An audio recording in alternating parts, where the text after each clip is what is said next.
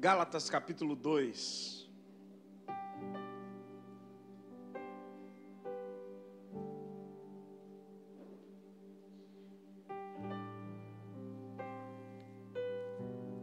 Versículo 4.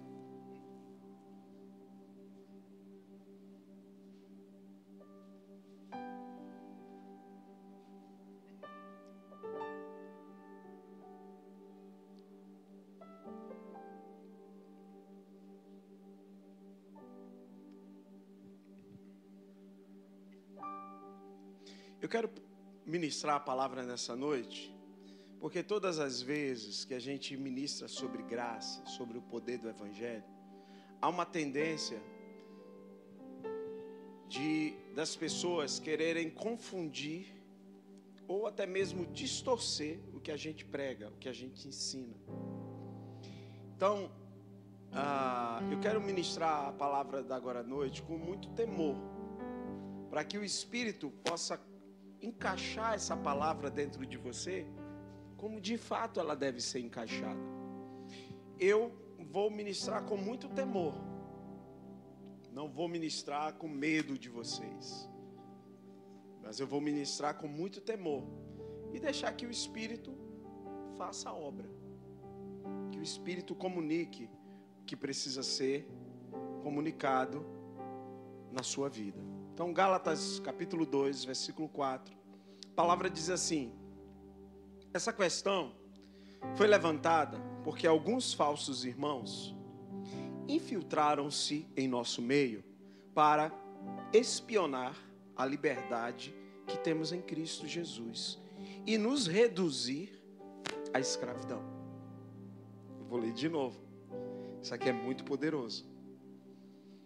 Essa questão foi levantada porque alguns falsos irmãos infiltraram-se em nosso meio para espionar a liberdade que temos em Cristo Jesus e nos reduzir à escravidão. Pai, como sempre digo ao Senhor, amo a tua palavra. Ela ela é diferente, Senhor. Não se compara. Não se compara. Ela é impressionante. Nunca volta vazia. Aquece o coração humano, transforma, amplia a visão. Diante da tua palavra, algo novo acontece dentro da gente. Às vezes a, a, a voz fica embargada, porque a tua palavra tem esse poder.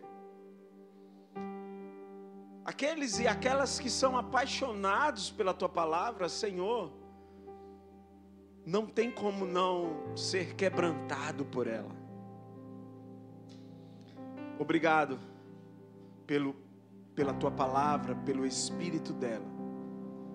Que ela nos ajude a viver em liberdade, pois a graça nos liberta.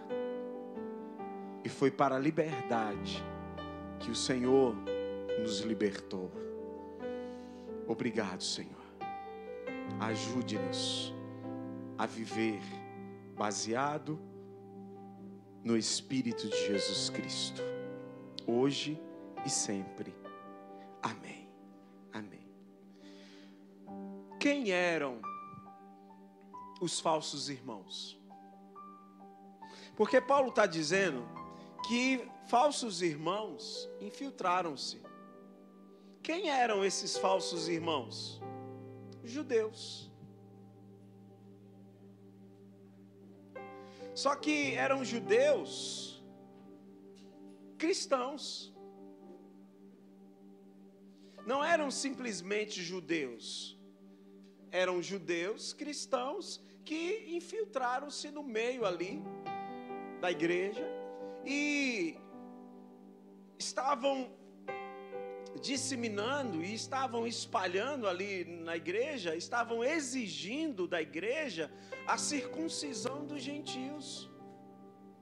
Porque esses judeus, eles estavam dizendo que sem a circuncisão não haveria salvação. Eles estavam ensinando que a circuncisão era uma exigência para a salvação. Aí Paulo escreve à igreja dizendo: primeiro, eles são falsos irmãos. Segundo, eles estão espionando a nossa liberdade liberdade que nós temos em Cristo. E ao espionar, ao observar a nossa liberdade, a liberdade que temos em Cristo, eles ficam escandalizados. Eles ficam escandalizados a tal ponto que querem distorcer o ensino do Evangelho e trazem à tona, trazem à baila a circuncisão como exigência para a salvação.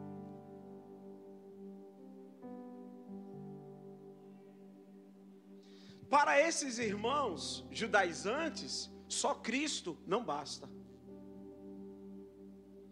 Cristo não é suficiente. Tem que ter Cristo mais alguma coisa. E esse outro evangelho do Cristo mais alguma coisa, ele é extremamente perigoso e mentiroso. Pois Cristo nos libertou. O evangelho do reino dá liberdade. Ao passo que a mensagem do outro evangelho escraviza. É o que Paulo está dizendo. Eles estão tentando nos reduzir à escravidão. O outro evangelho escraviza, o evangelho do reino nos liberta. No evangelho do reino, Jesus Cristo é suficiente. No evangelho do reino, eu não preciso de mais alguma coisa. No Evangelho do Reino, Jesus é suficiente. No Evangelho do Reino, eu não sou salvo por conta de alguma outra exigência. A única exigência que o Evangelho do Reino faz é Cristo. Ele é suficiente para a minha salvação. Jesus Cristo é suficiente para a sua salvação. No outro evangelho, você tem que fazer por onde merecer a salvação.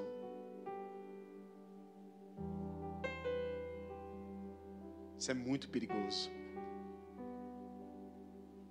E no inconsciente coletivo, essa mensagem Ainda que muitas das vezes você não verbalize, mas no inconsciente coletivo, essa mensagem de que você tem que fazer por onde merecer a salvação, essa mensagem fica, ó, porque nós somos atacados por esse tipo de mensagem o tempo todo. Eu preciso fazer por onde merecer a salvação.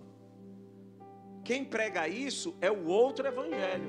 O evangelho do reino não, ele diz: para a sua salvação, Cristo é suficiente.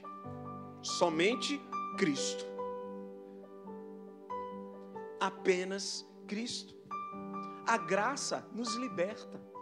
Agora, como ela nos liberta? Primeiro, a graça, ela gera em mim uma liberdade cultural. A graça gera em mim uma liberdade da cultura. Deixa eu te explicar. Uma religião moralista, uma religião com base na moralidade, não com base em Cristo. Pastor, tem diferença? Muita. Uma religião baseada em Cristo, ela age de uma forma. Uma religião baseada na moralidade, como é que ela age? Ela pressiona seus membros a adotarem regras. Uma religião baseada na moralidade, ela pressiona seus membros a, a seguirem certos regulamentos. Uma religião baseada ah, na moralidade, ela tem regras e regulamentos muito específicos quanto ao que vestir, quanto a como se comportar. Agora, por quê? Por que tantas regras na religião com base na moralidade? Porque nessas religiões com base na moralidade, a salvação, ela justamente depende dessas regras.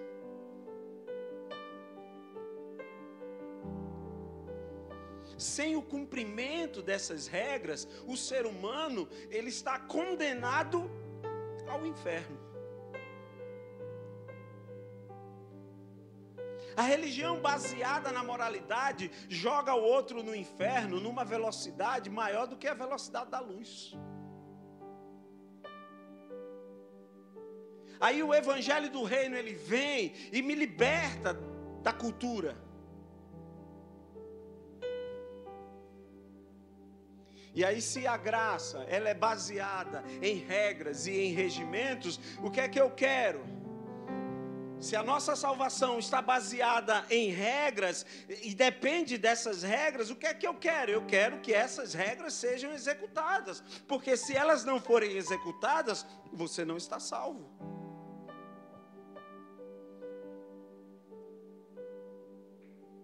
O que é que eu quero? Eu quero que os membros da minha religião pratiquem tais regras. Porque a salvação depende dessas regras, não depende mais de Cristo. Depende das regras. Não depende exclusivamente de Cristo. Porque qual é o problema, pastor? O problema é que a religião moralista, ela não quer fazer o simples.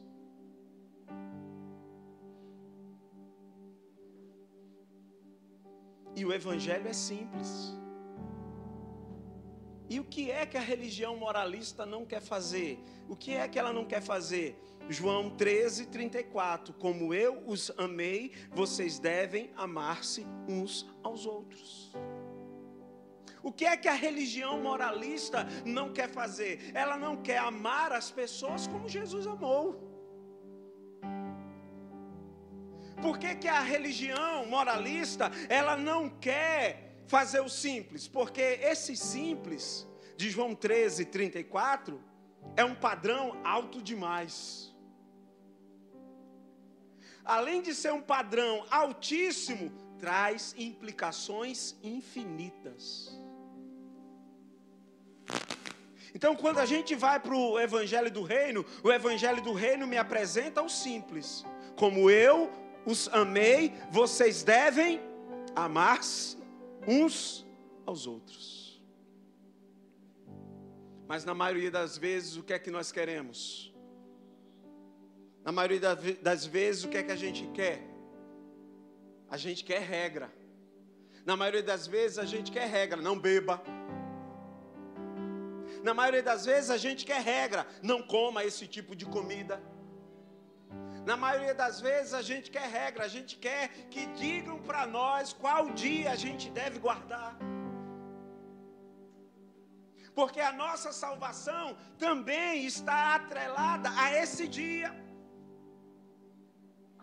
Na maioria das vezes, o que é que a gente quer? Não fume.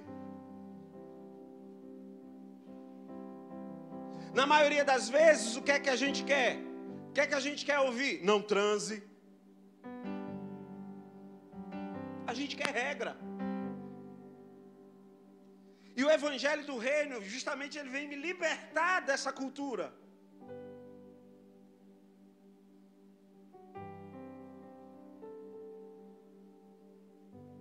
O que é que a gente quer?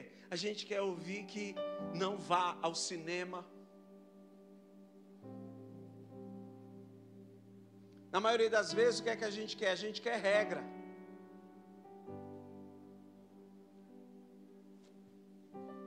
líder, não pode faltar o culto do domingo.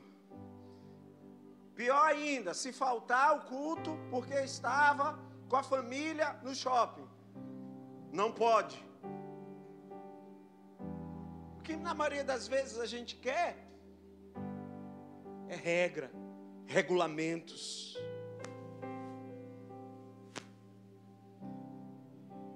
Qual é o perigo? O perigo é que a gente pega a questão cultural e eleva ela ao nível de virtude espiritual, que não é.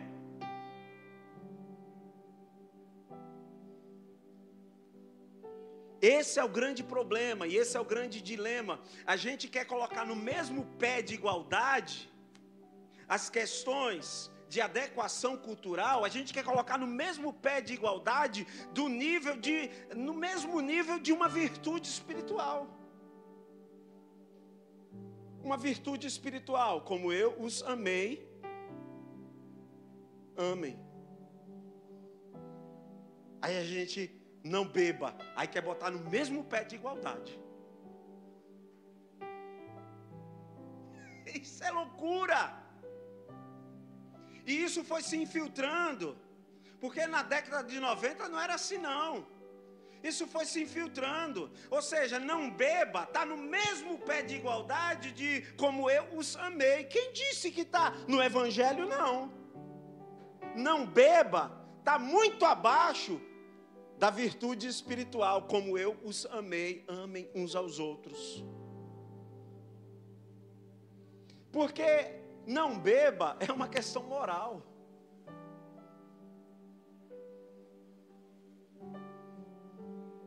Não fume é uma questão moral.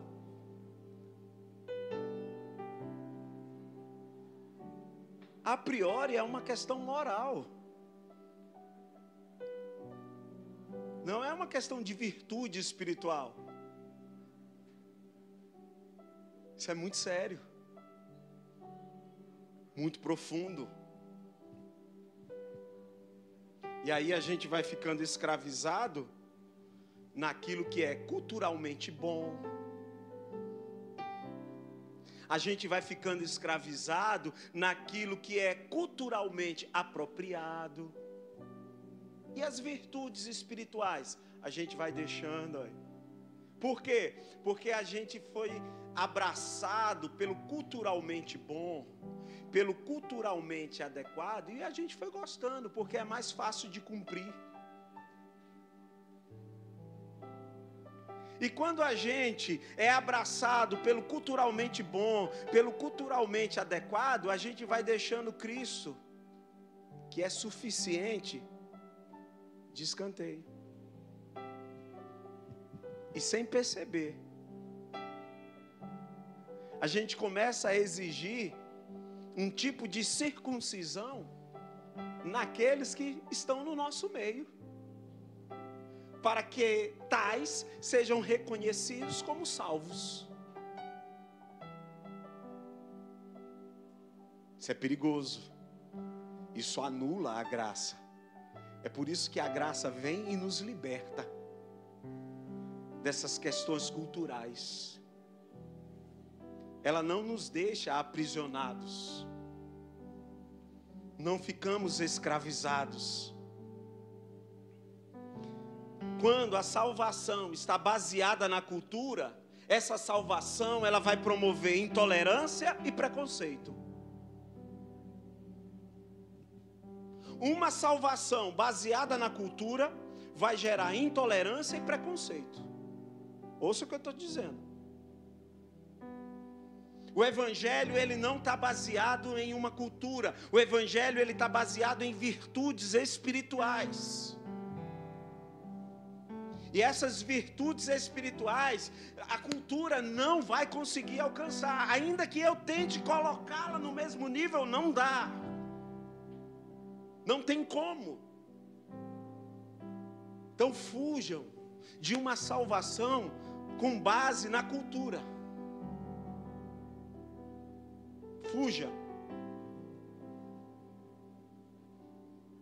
Porque senão daqui a pouco você se tornou intolerante e se tornou preconceituoso.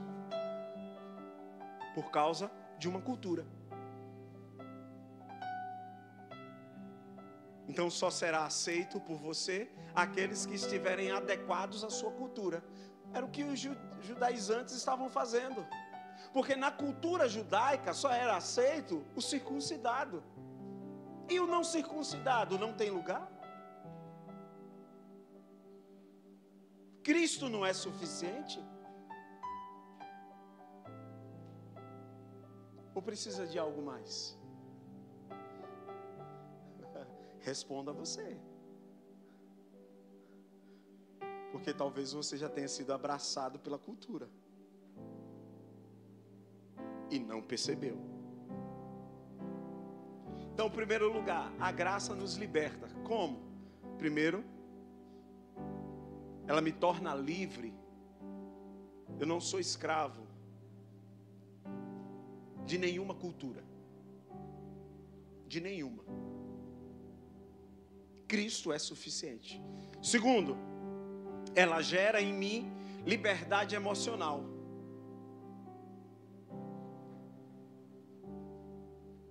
Como assim?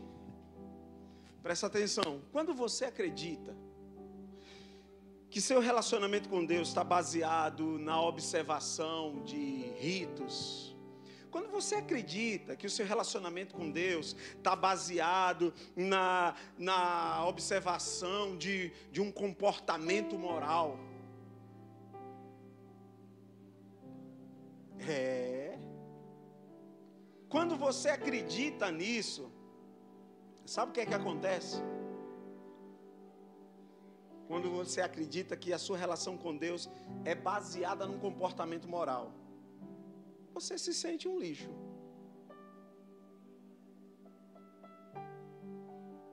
Quem se relaciona com Deus com base em comportamento moral, não tem uma semana que não se sinta um lixo.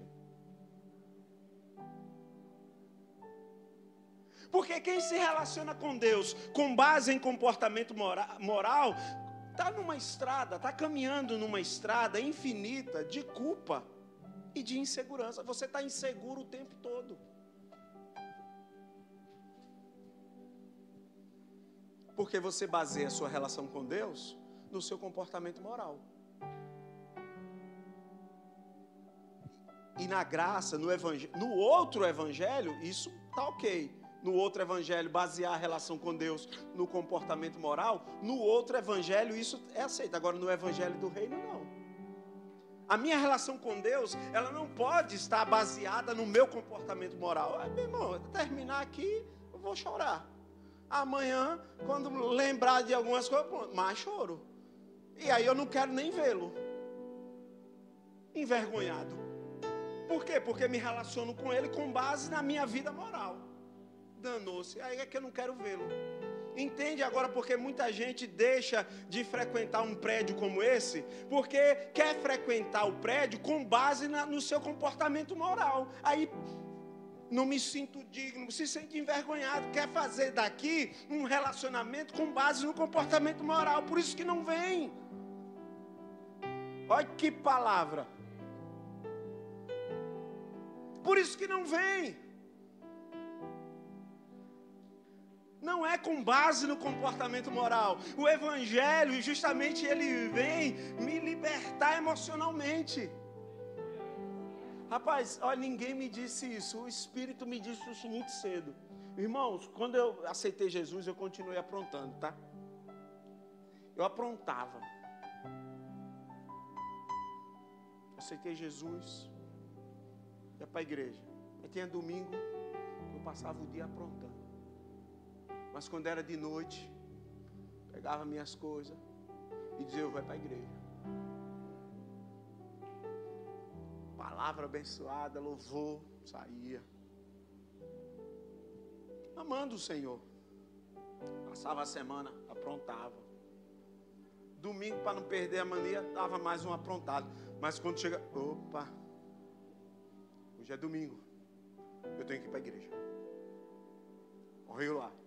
Então, hoje à tarde foi que a ficha caiu. Eu nunca me relacionei com Deus com base no meu comportamento moral.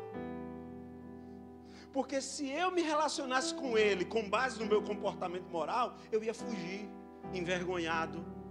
Eu não iria. Eu não estaria lá. Eu não seria abraçado.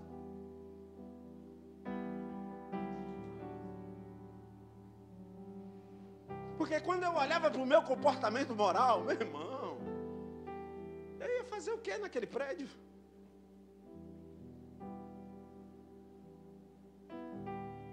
O que era que eu ia fazer lá? Eu lembro de uma imagem como na minha época, hoje hoje hoje não tem mais manhã de sol, não tem, né? Na minha época tinha manhã de sol. Os antigos sabem do que eu estou falando, manhã de sol. Show sábado à noite, domingo de manhã é o quê? Manhã de sol. Manhã de sol que começa lá pelas 10, 11. É? Manhã de sol. Ai, meu irmão, teve um sábado. Aí aquela, aquela música, lá vem o negão, cheio de paixão. Irmão, sábado todo. Domingo, domingo eu digo ainda tem manhã de sol. Ah, irmão, aí lá vou eu e um outro irmão que eu não vou citar o nome aqui porque hoje é irmão. Lá vou eu e o outro irmão. Aí lá vai, aí teve um, um, o arrastão, aí lá vai nós, meu irmão. O arrastão pegou o caminho da rua da igreja. Eu digo, agora ferrou. Agora ferrou. Mas vamos lá, vamos nós, vamos nós. Quando a gente vai passando no arrastão, quem está na porta? A igreja.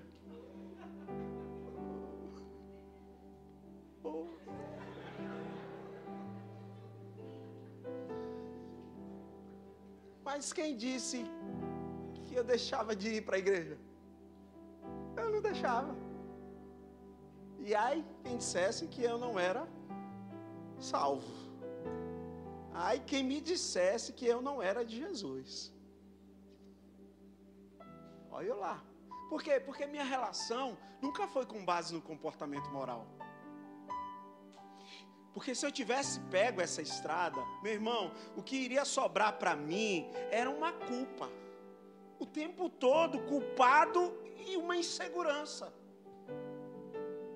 Eu jamais iria me sentir seguro como até hoje eu sou acerca da minha salvação, acerca do Cristo que eu sirvo. Eu sou tão seguro que nenhum comportamento moral, se eu sair da linha, não me abala. Não é que eu queira sair da linha, e eu não quero sair da linha, mas se eu sair, eu não vou me sentir abalado quanto à minha salvação, porque eu não me relaciono com Ele por causa do meu comportamento moral. Eu não uso o meu comportamento moral como base para essa relação. Pastor, então o senhor está dizendo, está nos ensinando hoje à noite, então que os imperativos morais da palavra de Deus devem ser abandonados? É isso, pastor? Já tem gente até salivando aí, só porque eu. É. Já tem gente até salivando. Pastor, o senhor está nos ensinando que é para a gente pegar os imperativos morais e rasgar tudo. Olha, já tem gente querendo sair daqui e ir para outro lugar. Irmão, não é isso que eu estou tentando ensinar, não.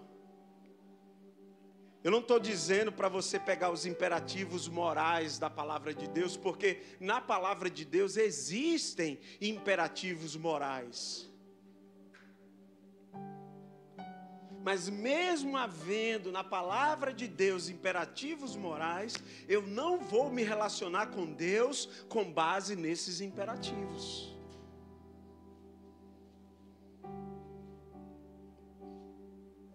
É muito mais profundo. Como diz a canção, é tão profundo, tão imenso e cobre-nos. É poderoso, furioso, abraça-nos só Ele pode devolver a vida aos corações. É tá além da nossa compreensão. É de uma profundidade, é de uma magnitude que vocês, meu irmão, nem eu tenho noção. É para pegar os imperativos e jogar fora? Não. Eu fui alcançado pela graça. Então, como alguém alcançado pela graça, eu não posso mentir. E quando a Bíblia diz para que eu não minta, isso é um imperativo moral. E quem foi alcançado pela graça não vai mentir, não vai abandonar esse comportamento moral,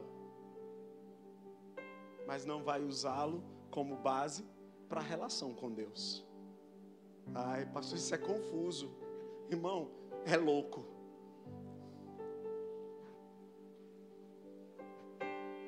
Porque o evangelho do reino é loucura. como alguém alcançado pela graça, eu não posso roubar.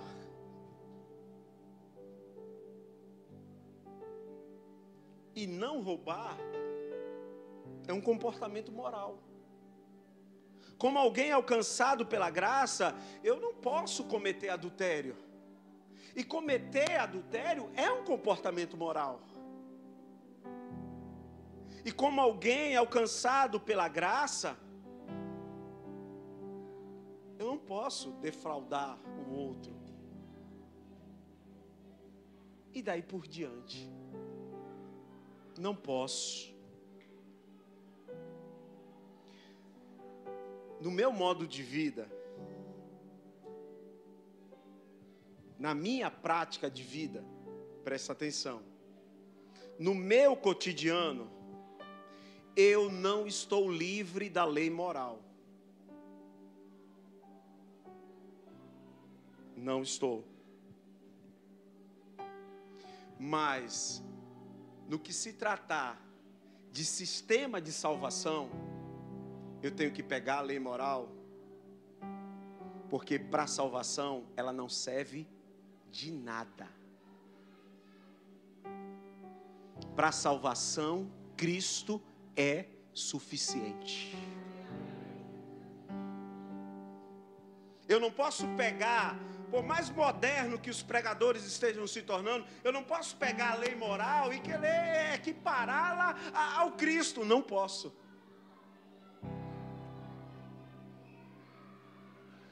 No meu modo de viver, eu quero a lei moral. Na minha prática de vida, os imperativos da lei moral, ela, ela, ela, ela precisa ser praticada. Agora, não venha dizer que talvez quando eu escorregar em um dos imperativos morais, não venha querer comprometer a minha salvação.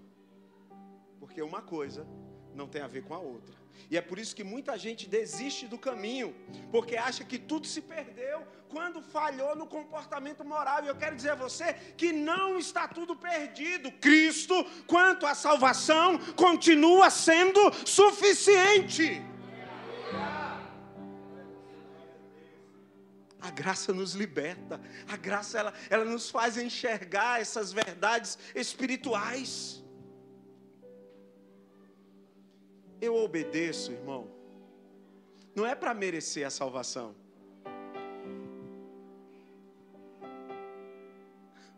Porque a salvação ninguém merece. Nem obedecendo a gente merece. Pastor, e por que, que o senhor obedece? Eu obedeço porque eu tenho liberdade e segurança de saber que eu já estou salvo. Eu tenho essa liberdade, eu tenho essa segurança. E a gente conversando aqui com a turma do curso Mergulhar, é impressionante como essa verdade foi desconstruída.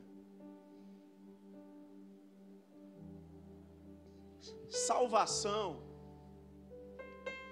na maioria da mentalidade das pessoas, inclusive das pessoas da igreja, salvação é algo que ainda vai acontecer. Veja como o outro evangelho ganhou poder no nosso meio desconstruindo o evangelho do reino. Salvação não é algo que vai acontecer. Por isso que eu obedeço não para obter salvação. Por isso que eu obedeço, não para merecer salvação. Eu obedeço justamente porque eu já sou livre. Eu obedeço porque eu tenho segurança de que já estou salvo. E a maioria de vocês não tem essa segurança. A maioria de vocês nem confiam que esse negócio de salvação vai dar certo. A maioria aqui é absoluta. Quando se trata de salvação, se, se vocês pudessem, é porque vocês não podem, vocês ainda iam pedir que depois da morte de vocês fosse feita uma celebração sete dias depois, para botar a alma de vocês em um bom lugar, porque vocês ainda teriam dúvida, ainda teriam dúvida, mesmo depois de partir ainda deixar um bilhete, olha, por garantia, vai que o pastor estava equivocado. Por garantia, celebre, faça uma celebração sete dias depois. Citem lá o meu nome. Porque eu vivi minha vida toda achando que eu ainda ia alcançar a salvação. Eu nunca tive certeza da salvação. E por que nunca teve certeza? Porque emocionalmente você nunca foi liberto. E sempre precisou de um comportamento moral para garantir alguma coisa.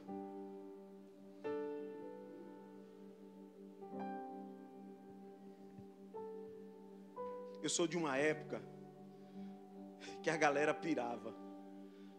Eu, sou de uma época, irmão. Hoje, hoje os crentes. Eu sou de uma época que a gente, a gente tinha. A gente aprontava. Como é que a gente aprontava e não perdia a certeza da salvação? Eu fico impressionado com isso. Uma coisa que só os céus revelava a nós. Hoje, mesmo andando certinho, as pessoas não têm certeza.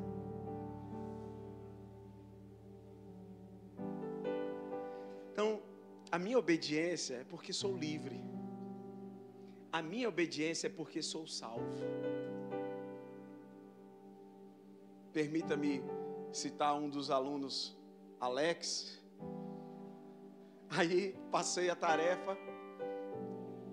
E, e, eu tentando fazer, desconstruir no inconsciente de Alex, que tem a vida eterna que o texto não fala que terá a vida eterna, o texto não fala do futuro, o texto fala do tempo presente. Tem a vida eterna. Você não vai encontrar no texto terá a vida eterna. Então, vida eterna é algo do tempo presente. Eu não vou precisar morrer para ter vida eterna, eu já tenho isso é comportamento moral. Meu irmão, eu vou continuar me comportando moralmente da forma correta, justamente por conta dessa liberdade que eu já possuo. Essa vida eterna que eu recebi sem merecer. Porque quando eu recebi, eu estava atolado na lama. Olha, quem é que dá uma coisa boa a quem está na lama? Quem? Pronto. Se quando eu estava na lama ele me deu, eu não quero. E longe de mim está botando o pé lá na lama. Mas se botar o pé lá, você acha que ele vai tirar, tomar de mim? Se quando ele me deu eu estava na lama? Recebeu aí no seu espírito, não foi, filho? Porque quando ele lhe deu, você estava na lama. Estava fazendo moralmente, sua vida estava uma porcaria. Mas mesmo assim ele disse: Eu te amei. Eu sou seu. Você é meu. Aí de vez em quando, umas escorregadas. Ah, eu vou jogar tudo para cima. Então, meu irmão, não, não se libertou ainda emocionalmente. Está querendo se relacionar com Deus com base na sua vida moral? É, saia dessa neura. Saia dessa neura. Porque se você quiser se relacionar com Deus com base na sua vida moral, você vai ficar nessa neura até a volta de Jesus. até a volta dele. Então, irmão, eu já tenho. E por já ter, eu obedeço na liberdade da gratidão. Eu não obedeço para alcançar mais nada. Eu obedeço na liberdade da gratidão. Eu não obedeço para merecer coisa alguma, porque eu continuo não merecendo nada. E obedeço. Porque quando a gente não obedece por gratidão, quando a gente não obedece pela graça do Evangelho, eu vou para um lugar de escravidão. Aí eu me torno escravo da opinião dele. Aí, para eu entender que eu estou salvo, ah, eu preciso que ela declare: Você está salvo. Aí, quando ela diz: Você está salvo, coisa nenhuma. Pronto, acabou o homem. Ah, irmã, Deus usou a boca da irmã. Deus para dizer que eu não sou de Deus, porque olha, a minha vida está um lixo, tá, tá realmente está um lixo, precisa dar uma alinhada, precisa voltar a observar a lei moral, mas não use dessa lei moral para equipará-la ao Cristo. Jesus Cristo para a salvação é suficiente. Somente Ele Aí alguém aí pensou assim, mas, aí, tá vendo? Aí você está seguindo um outro evangelho. Não o evangelho do reino. Infelizmente, você ainda é escravo. É o que Paulo está dizendo aqui. Tem gente infiltrada. Tem gente infiltrada, espionando a nossa liberdade.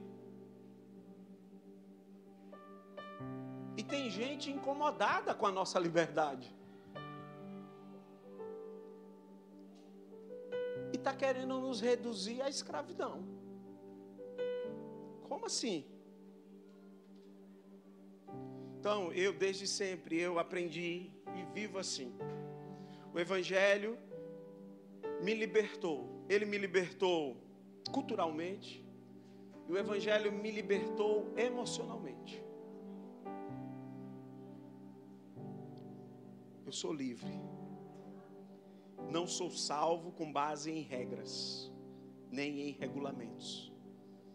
E minha relação com Deus não está baseada em regras e em regulamentos, porque o Evangelho trouxe essa consciência até mim. O Evangelho, ele nos liberta, culturalmente, emocionalmente. E o outro Evangelho, pastor, faz o quê? Nos escraviza. Nos escraviza. Por isso que onde o evangelho do reino é vivenciado, as pessoas enganadamente pensam que naquele lugar pode se fazer de tudo. Porque é tão livre que não tem regra, não tem regulamento. Como é que é? Aí a gente diz, nem a gente sabe. A gente só ama o Senhor e vive em liberdade e somos agradecidos constantemente por esse Senhor. Tudo que a gente faz é com base na gratidão, porque Ele me encontrou na lama, me encontrou nas trevas, eu estava perdido, eu não tinha condições de encontrá-lo. Então, para finalizar, Alex, que faz trilha, pode me ajudar. A pessoa se perde na trilha, está perdida. Uma vez perdida, ela não tem como encontrar ninguém. Ela precisa ser encontrada. Para com esse negócio de você que estava perdido, dizer que achou Cristo. Você achou Cristo coisa nenhuma, Cristo foi que te achou. Você estava perdido. Quem está perdido não sabe para onde ir. Aí quando estava lá e Cristo chegou, achei você. Venha. Aí você, ai, aquela noite foi impressionante. Foi porque ele te encontrou. Ele te encontrou. É ele quem te encontra. É ele quem te acha. A graça nos liberta. A minha oração é que você tenha entendido essa palavra. E não pense que o seu pastor hoje à noite liberou aqui um passaporte para você viver de qualquer jeito. Não pense isso. Mas eu estou tentando lhe posicionar no Evangelho do Reino. Eu não vou me transformar num detetive da vida de ninguém. E gostaria que você também não se transformasse. Porque a nossa relação com Deus não está baseada numa vida moral. Ainda que eu preciso alinhar minha vida moral. Mas eu não uso dela como artifício para querer convencer Deus de nada. Porque Cristo é suficiente. Entendeu? De verdade. Ah, meu irmão, se você entender, oh glória, nós vamos começar a escandalizar. Não, você entendeu mesmo essa palavra? Ah, vai ter escândalo.